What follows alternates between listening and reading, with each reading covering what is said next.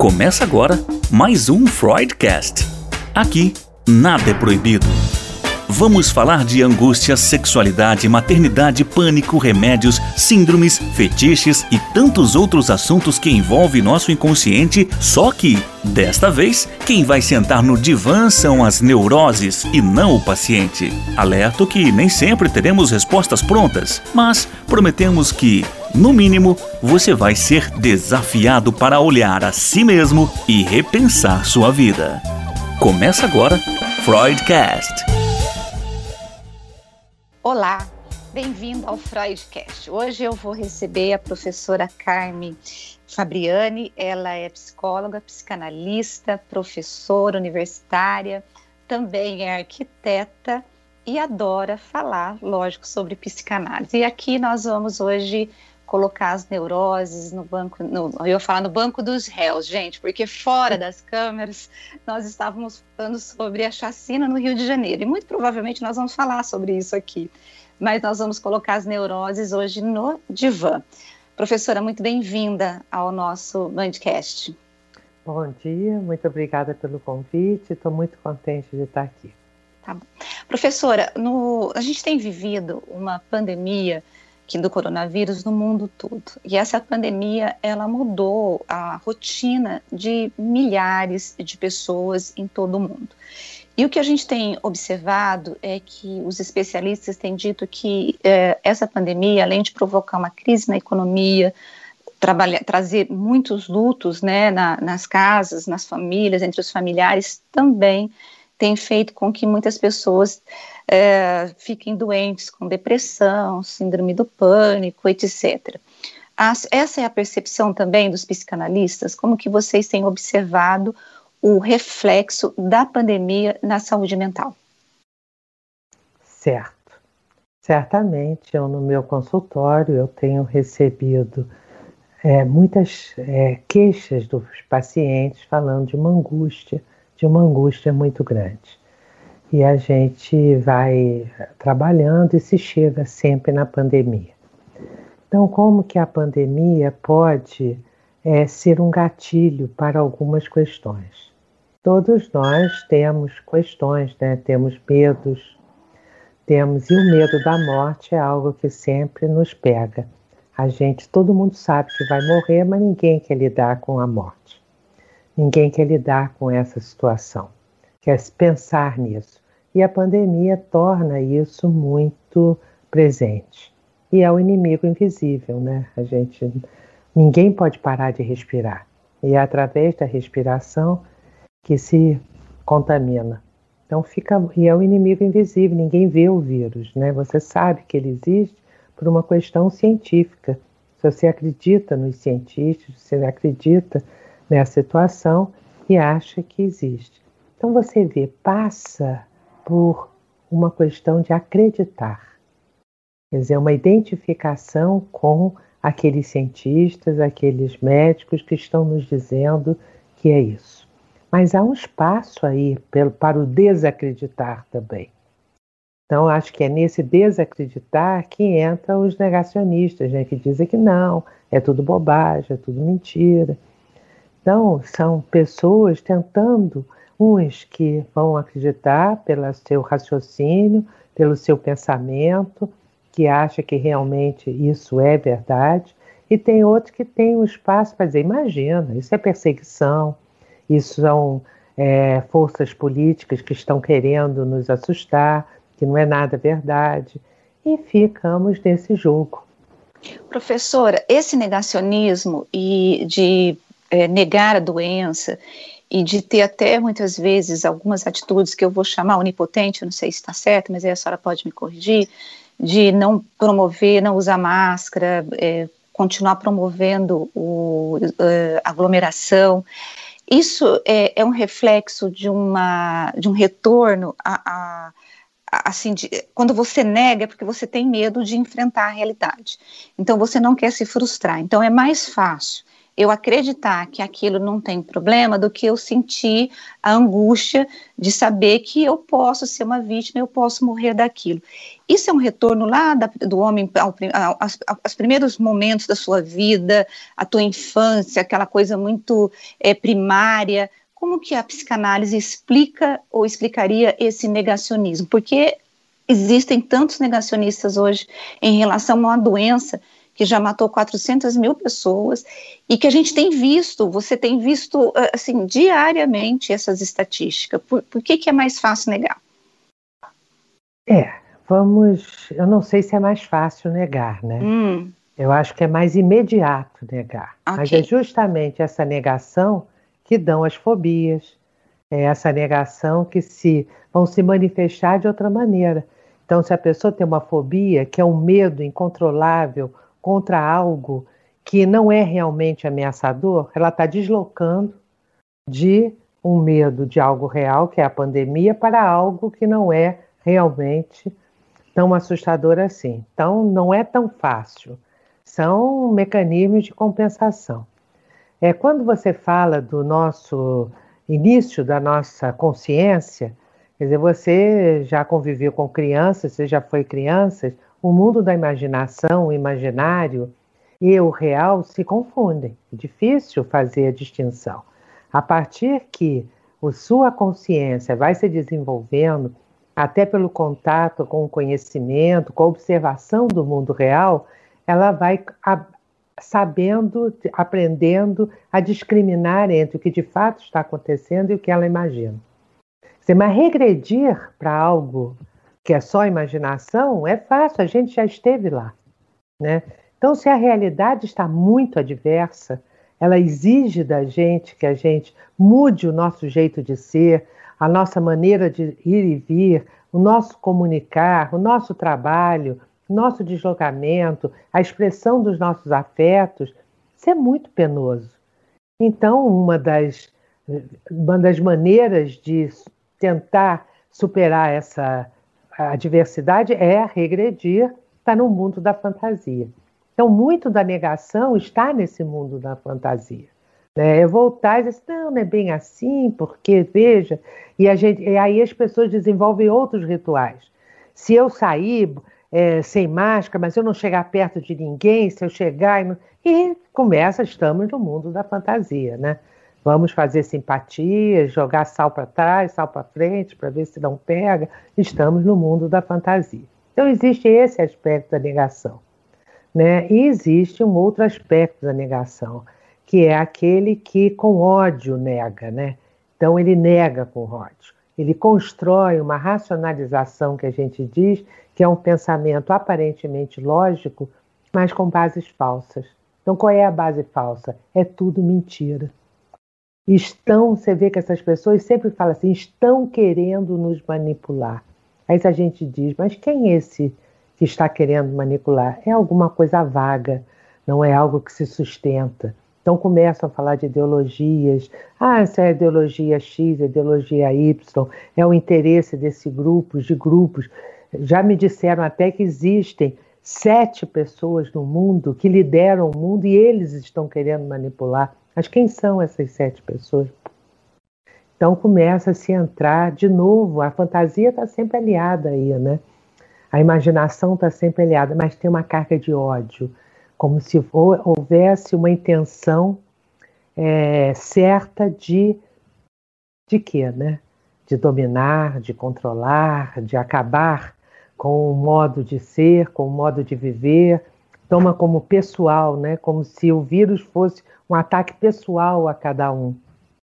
Agora, é, Carmen, por que que é, a gente tem visto também é, no, no, Brasil, estou falando mais do Brasil porque é o que a gente vi, vive, né? É. Uma, o vírus, ele já vinha das eleições, das últimas eleições, uma, uma divisão muito grande entre grupos, famílias, amigos, é, e aí contaminado pela ideologia, mas que trouxe pra, pra, para o Brasil, por exemplo, pessoas que ofendem o, o, o próximo, que é, têm externado o ódio, é, discriminação, preconceito, e não se envergonham de se colocar isso. A impressão que eu tenho é que há uns anos as pessoas poderiam pensar daquele jeito, mas elas não tinham coragem de exprimir.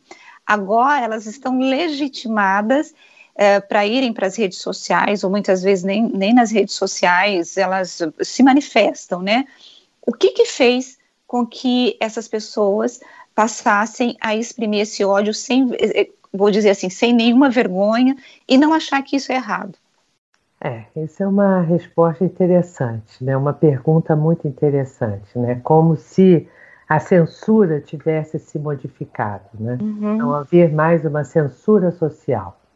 Né? Então a gente vê o que, que aconteceu. Em primeiro lugar, a gente pode dizer que é, a pessoa ser é, é a pessoa ser politicamente correto, quer dizer, se controlar, é, buscar respeitar a legislação e as leis, buscar estar inserido na sociedade a partir daí, é algo necessário, indispensável a qualquer civilização, mas é penoso, é uma exigência, porque o tempo todo as pessoas têm que estar é, reprimindo alguns, algumas frustrações, reprimindo algumas agressões, reprimindo essa situação em nome de se manter dentro da sociedade.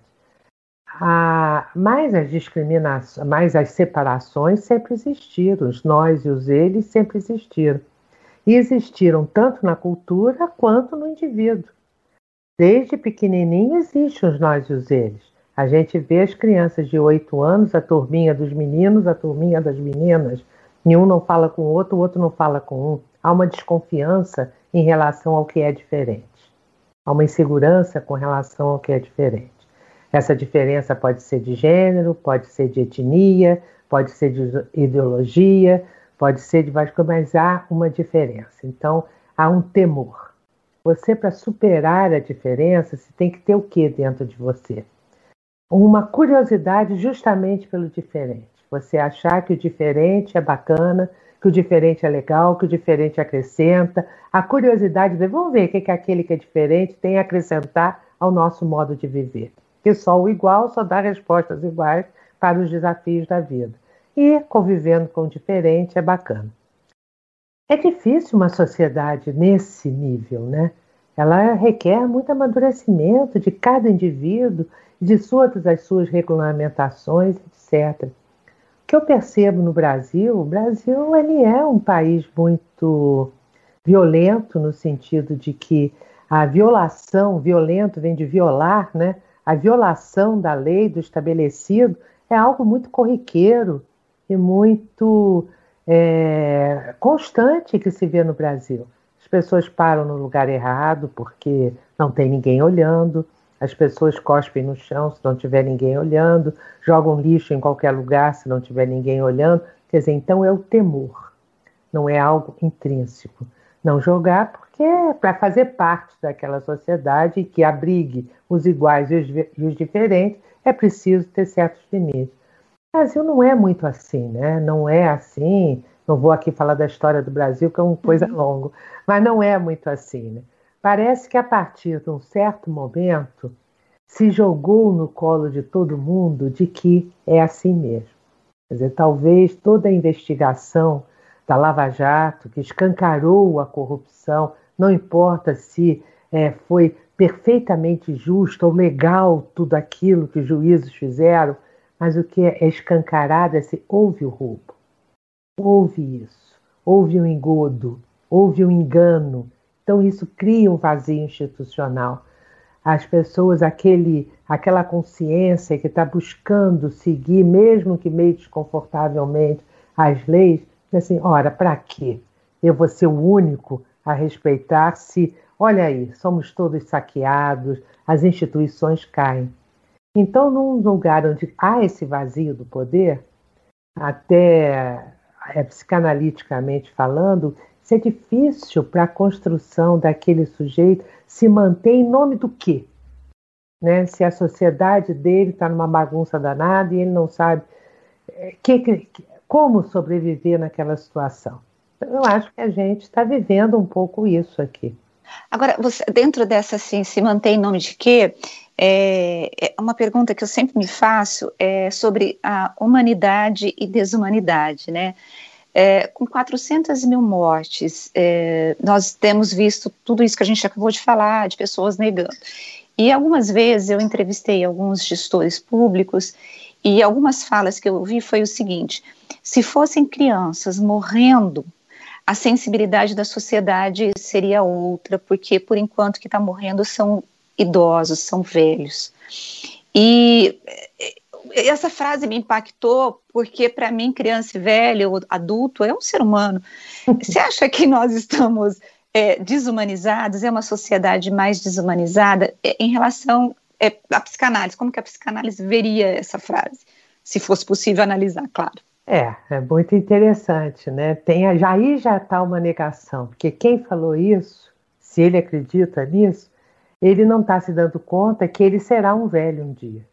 E ele está esperando o quê? Ele uhum. ser tratado com esse descaso quando ele uhum. for velho. Ou ele acha que não vai ficar velho, ele vai morrer antes. Porque a questão é essa, né? Ah, a impressão que eu tive quando ele falou isso era do descaso mesmo, de não valorizar, sabe, o idoso. Mas então ele não está se valorizando, porque ele não está se dando conta que ele será um velho. Uhum. Então ele não está. Então já há uma crise aí nele, né? Mas ah. vamos deixar esse individual aí, uhum. pensar no todo, né? Todos nós, né, digamos, pensando psicanaliticamente, né? Uhum. Ao se é, estabelecer lá, que o Freud traz muito bem no, na sua obra, o Totem Tabu, quando ele pensa na origem da civilização, né? Então há uma nomeação ali já das figuras parentais, né? Então vai ter a figura parental pai, a figura parental mãe, que seriam tanto aquele macho como aquela fêmea que passam a ter um lugar numa sociedade, com deveres e com benefícios. Então aqueles que é então os, a mudança da horda selvagem para a civilização. Então, é a, o que faz a diferença é a institucionalização dessas figuras. Né? Então, as figuras parentais, que em rebatimento podem ser os chefes da tribo, os, os prefeitos das cidades, os governadores, os políticos, mas eles estão ali, eles são escolhidos e aceitos.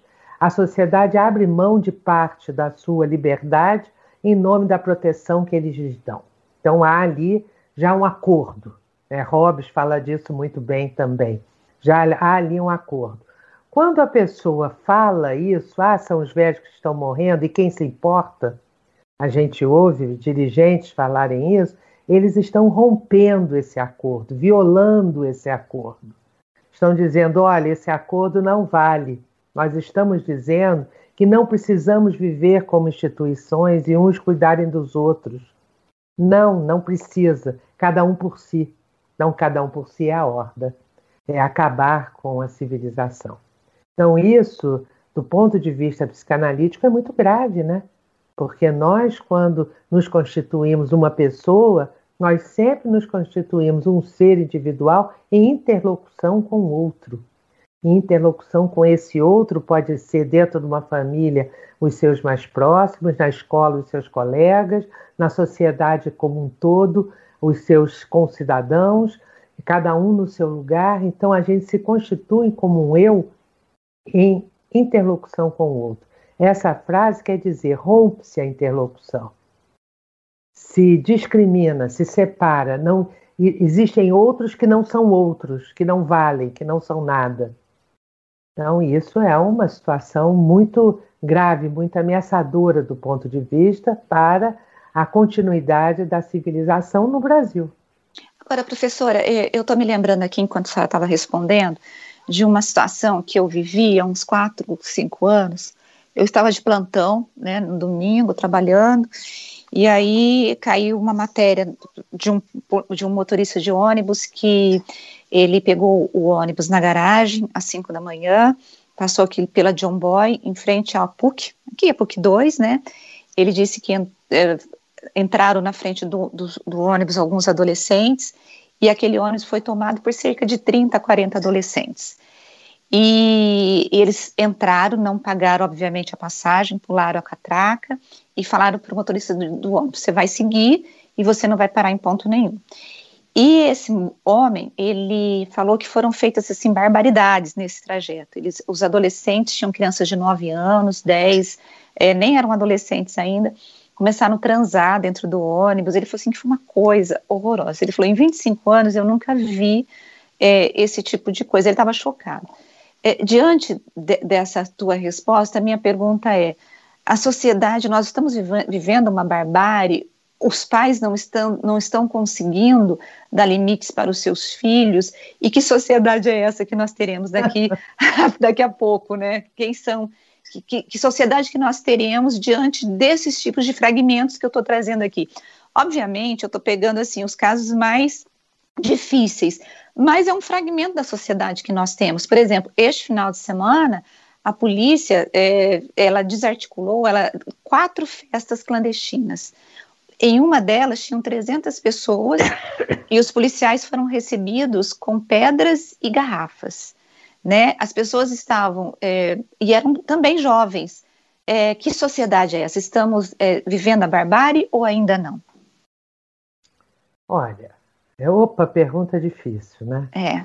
Porque se a gente se atém à leitura aí do, dos textos psicanalíticos para ver isso, a gente pode dizer que sim, temos na sociedade no Brasil é, a convivência com grupos em diferentes posições com relação à barbárie.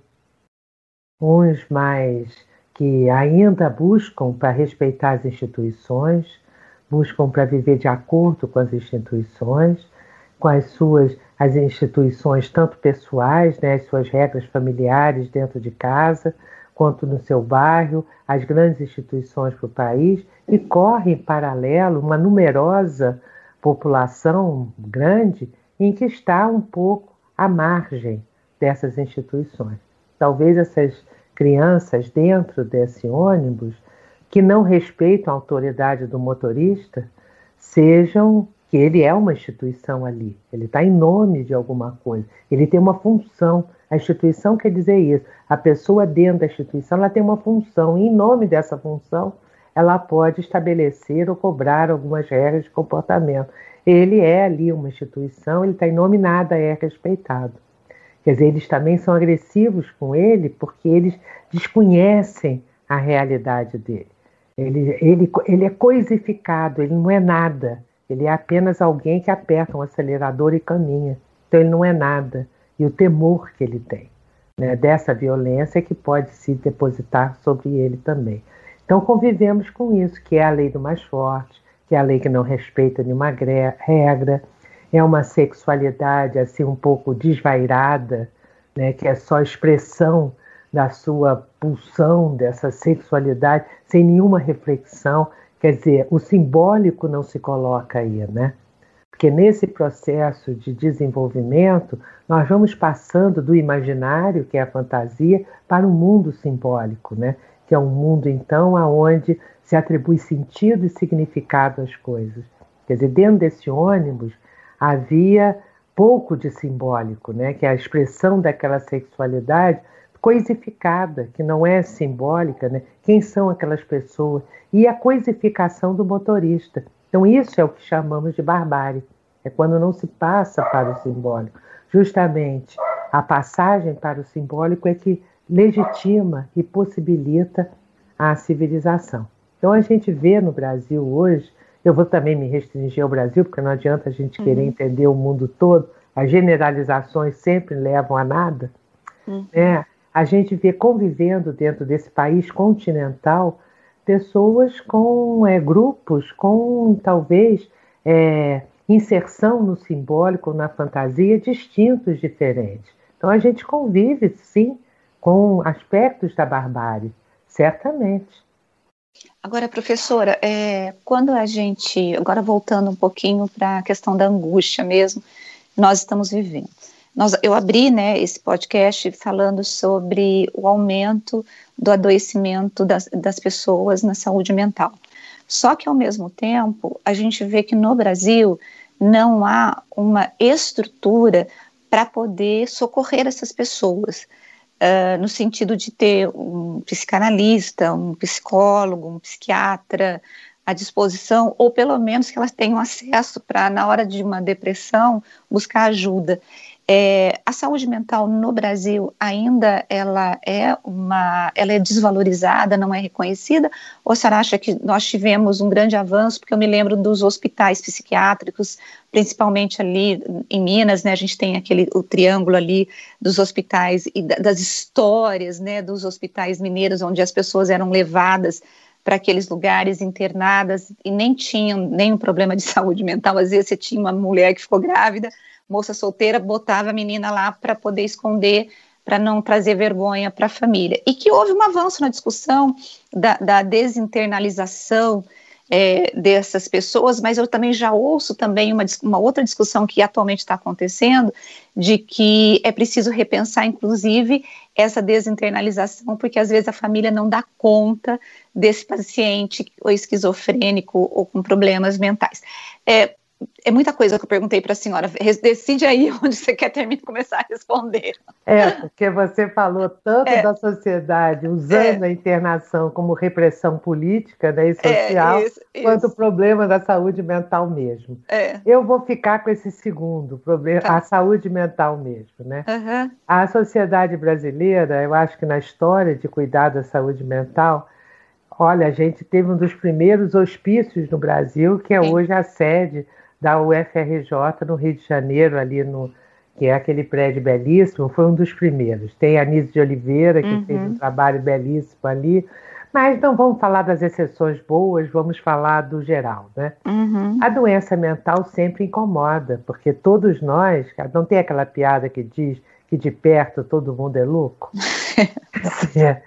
Ou de médico de louco todo mundo tem um pouco. Uhum. Quer dizer, a, o desequilíbrio, o desarranjo psíquico, que é que a gente chama de doença mental, que é quando a consciência não dá conta de enfrentar as frustrações da vida e adoece, né, que tem sintomas distintos, mas adoece nos seus vários sintomas, quer dizer, numa dificuldade de lidar com a realidade, com as frustrações, com os desafios da realidade, é, ela é muitas vezes maltratada, porque ela é jogada para debaixo do tapete.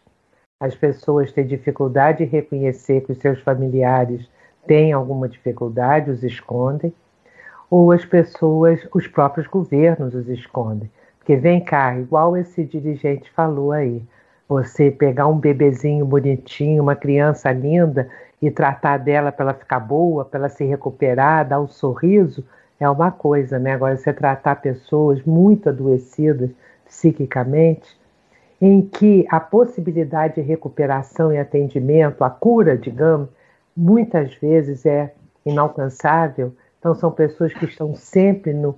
Elas precisam de uma assistência constante. Como que o Estado vai de, determinar uma verba tão grande de dinheiro se ele tem que escolher? É respirador ou é doença mental? É é, cuidar disso cuidar é mais um, uma coisa para cuidar do câncer ou é doença mental? Infelizmente, a doença mental acaba sendo o primo pobre onde não se investe. Né? Você Agora, queria falar alguma coisa? Eu queria, é, da, da, da, fala desse gestor, né, desses gestores, eu, eu talvez eu não tenha me expressado bem. O que ele tava, estava falando é o seguinte, é que a sociedade não estava é, se importando com a morte, porque eram mortes de idosos e não de crianças. Segundo esses gestores, se, esses gestores, se fossem crianças, a sociedade respeitaria o isolamento social, manteria o uso das máscaras. Eu não sei se, se realmente aconteceria isso, porque eu acho que não. Eu acho que iria negar de tudo aquilo que você falou, que é muito menos sofrido você não viver a realidade, né? Por que, que é tão difícil viver a realidade, professora Carmen? Por que, que a gente foge? Porque a realidade é punk, né? Digamos assim. Uhum. É, a realidade não leva em conta os nossos anseios. Se a gente quer que não chova, é, vai chover se tiver que chover. Vai ter o vendaval se tiver que ter, vai ter o tsunami se tiver que ter, vai ter a inundação se tiver que ter. E a gente, isso da realidade das forças da natureza, né? Então ela se impõe e com uma magnitude que nós somos reduzidas à nossa dimensão mais frágil. Então já nos assustamos com isso. Já nos assustamos com a possibilidade da morte, do envelhecimento, da decomposição, o envelhecimento com a perda das funções, a perda das suas habilidades, a, a ficar feio, ficar mal, ficar encurvado. Então, isso é uma ameaça imensa. Então, vamos fazer de conta que isso não existe, né? E a sociedade vai. Então, é, a realidade ela tem o seu curso, ela segue o seu curso, independente do que a gente gostaria que fosse ou não. Esse já é um grande desafio da realidade. Um outro grande desafio da realidade é aquele que eu falei no início, a interlocução com o outro. Então eu escuto jovens dizendo assim: ah, o que eu quero é viver um grande amor. Lógico, que bom que é aquela intimidade, aquele prazer de estar junto, de se sentir parte da vida do outro e o outro parte da sua vida. Essa intimidade, certamente. Mas todo mundo esquece que aquele outro pode deixar de gostar do um e pode partir embora sem dar nenhuma atenção a isso. Então, há também ali o medo de que isso possa acontecer. O temor de que deixe de ser o escolhido, o bom está ali. E o outro pode também desaparecer, porque pode morrer, pode adoecer. Então se controla muito pouco a realidade. Então você vê tanto na natureza, quanto na interlocução com o outro, quanto as suas próprias necessidades ocupar um lugar nesta realidade. Então ela é, por definição, assustadora e a humanidade está há séculos buscando intermediar uma interlocução com essa realidade. Ele chama a interrealidade de mitológica, como é, atribuem deuses, né, como os gregos faziam e as outras ideologias fazem, no sentido de tentar controlar essa história que é meio incontrolável. Né? Então, usamos o nosso mundo simbólico para tentar emprestar qualidades à situação que não é bem assim. Né? E vamos vivendo nisso, controlar a nossa decadência, né? Todas as próteses que a ciência inventa para a gente, né? os óculos, o aparelho, a bengala, a isso, a, a, a locomoção, vencemos o tempo e o espaço, entre aspas, com a televisão, com a internet, com o telefone, com os deslocamentos, com o avião, com o foguete que vai para a Lua, mas a gente sabe que isso tudo é que pode funcionar ou não. E podemos ficar a qualquer momento reduzidos apenas a nós mesmos. Você vê hoje para a gente fazer essa nossa entrevista tivemos que eu tive que tentar vencer um desafio tecnológico, eu não consegui. A Band foi formidável, mudou, mudou, mudou para poder chegar até onde o meu limite, onde eu estava. Agradeço muito a vocês por isso. Mas olha as próteses, as próteses, as próteses colocando isso. E podia não ter chegado, podíamos ter nos confrontado com a impossibilidade, você de fazer o seu programa e eu de dar esse depoimento que eu estou achando aqui muito legal e muito bacana. Eu também estou amando essa entrevista, mas eu vou ter que acabar com ela. Eu vou ter que encerrar, porque é. isso aqui era um papo que daria muito tempo. Agora, professora, só para a gente poder encerrar, é, a gente falou assim só de coisas, né, é, bem, vamos assim dizer, não, não, não, são tristes, mas reais, né, de como é, nós temos uma, a senhora fez uma análise, né, da nossa sociedade para a gente poder terminar com uma coisa boa, se isso se tem, né? Como que a psicanálise ela ajuda ou pode ajudar uma sociedade ou uma pessoa para poder ela conseguir viver com essa realidade, com as suas próteses, gerando menos sofrimento? Ou eu nem sei se é possível a gente ter menos sofrimento, ou se é, a gente até pode conviver com o sofrimento desde que a gente tenha é, um autoconhecimento e a gente perceba as nossas limitações. Olha, é uma pergunta fantástica que tem mais de 100 anos. Uhum. É, a psicanálise sempre falou disso. A, a psicanálise se organizou e se estruturou como ciência com um primeiro motivo, que era é, entender o funcionamento psíquico e desenvolver técnicas e processos que possam ajudar a amenizar o sofrimento humano. Amenizar. Não pode parar. Né? Então, é amenizar. Então, a psicanálise pode, tanto do ponto de vista clínico, que ela precisa se popularizar, o SUS é fantástico, porque ele realmente, antes de SUS e depois de SUS, é outro mundo, com todas as dificuldades que o SUS tem, com todos os problemas que o SUS tem. O SUS conseguiu levar o apoio psíquico à saúde mental. Isso é fundamental. E na intervenção nas comunidades também, que é algo que a psicanálise se propõe a fazer, né? Falar com grandes grupos, ajudar é, as pessoas a se organizarem enquanto pessoas.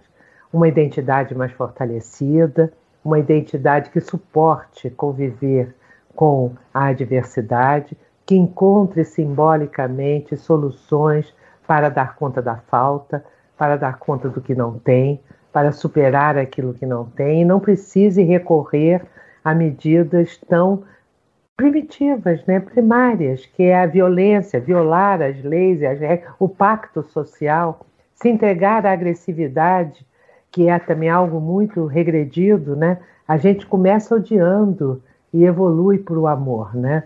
Evolui no sentido, não estou falando biblicamente, não, no sentido da organização psíquica, né? O amor é você poder incluir o outro na sua vida, o diferente, incluir pelo fato dele ser diferente, ter curiosidade por isso. Então, eu creio que é, tudo que eu estou falando é psicanálise, né? Então, a psicanálise precisa ir para as escolas, precisa ir para os grandes ambientes, que tenham lugares aonde possa se ajudar. Porque depois que o dano é feito psiquicamente, quer dizer, um dano grave, quanto mais antigo, quer dizer, quanto mais primitivo, mais grave é, menos possibilidade de se curar existe. Tenho mais um minutinho, posso falar? Um minutinho. Uhum. Tá, então um minuto. Quer dizer, nós temos grandes estruturas psíquicas, né? Três grandes estruturas psíquicas: a psicose, a neurose e a perversão. A neurose é o nosso campo. É aí que a, a, a cura pode se dar. A psicose é difícil, a gente melhora, melhora, melhora, mas a autonomia, o protagonismo é difícil de conseguir. Então nós temos que investir nisso para que tenham mais neuróticos, né?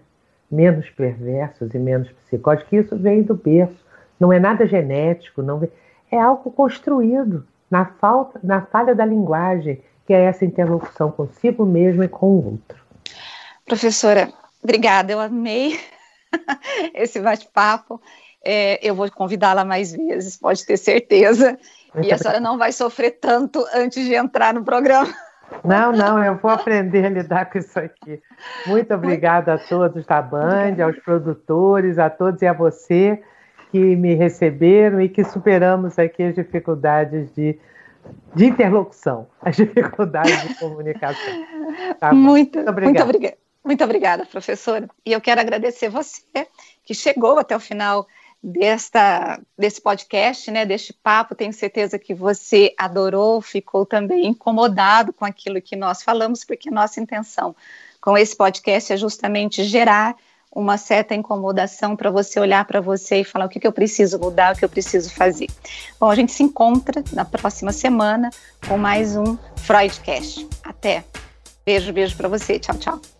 Thank you.